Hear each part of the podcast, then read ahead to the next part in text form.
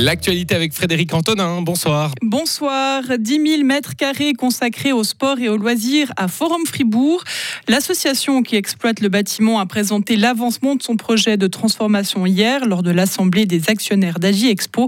La salle 6, qui était occupée pendant un temps par le centre de dépistage Covid, accueillera des pistes de padel à partir d'octobre. La halle 1, où se déroulent notamment des concerts et l'exposition d'Oldtimer, va également subir d'importants changements l'année prochaine.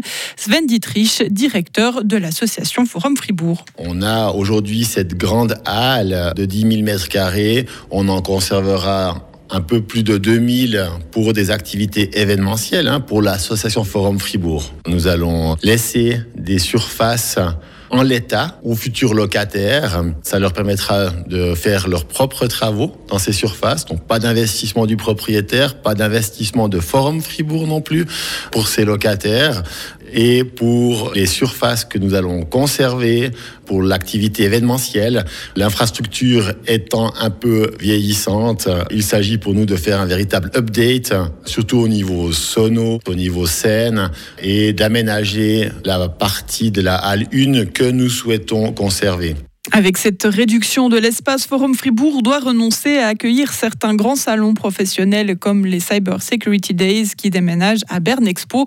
Le Forum des métiers Start, en revanche, sera de retour à Grange-Paco pour son édition 2025.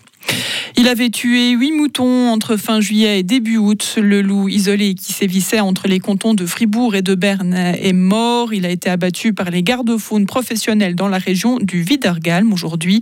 L'État de Fribourg précise que le tir a eu lieu dans le périmètre autorisé.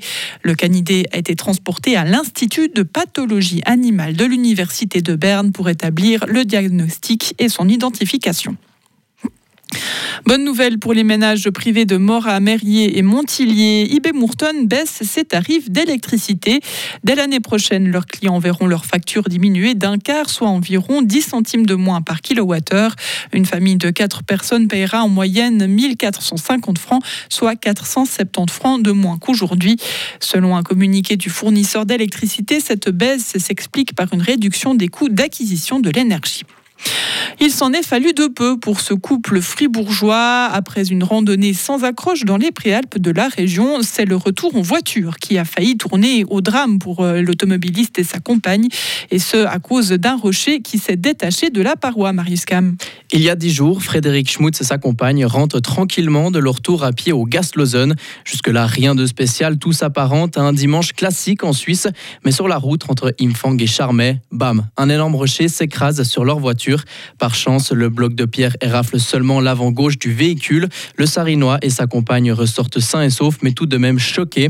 Le rocher pesait entre 800 et 1000 kilos, mais pourtant, la route était sécurisée à cet endroit-là par des panneaux de plus de 2,5 mètres de haut. Il semblerait que le bloc de pierre est simplement passé par-dessus les panneaux depuis la forêt. Contacté, le service des ponts et chaussées a déclaré être surpris avant d'ajouter que c'était un événement très rare. Malheureusement, le risque zéro n'existe pas, Frédéric Antonin.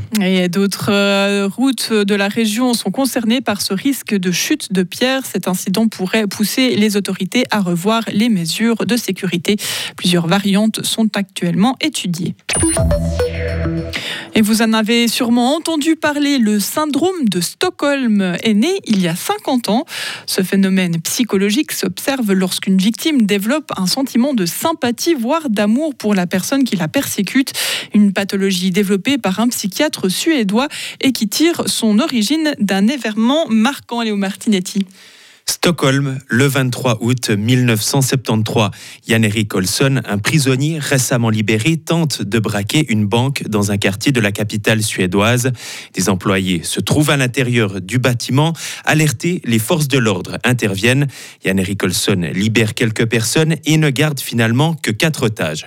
Ses revendications de l'argent, entre autres, et la libération d'un ancien compagnon de cellule qui va le rejoindre. Les deux hommes et les quatre otages se retranchent alors dans la chambre forte. Une situation qui va tenir en haleine le pays durant six jours, six jours pendant lesquels la police remarque un rapprochement entre les otages et les ravisseurs. Au moment de sortir, tous se saluent chaleureusement. Les otages sortiront ensuite devant les preneurs d'otages de peur que la police les abat. Finalement, certains refuseront même de témoigner et se cotiseront pour assurer leurs frais. Suite à ces événements, le comportement des forces de l'ordre a été critiqué. Les otages auraient en réalité craint pour leur vie car ils pensaient que la police allait donner l'assaut. Ils n'auraient donc pas eu peur de leurs ravisseurs, mais des forces de l'ordre.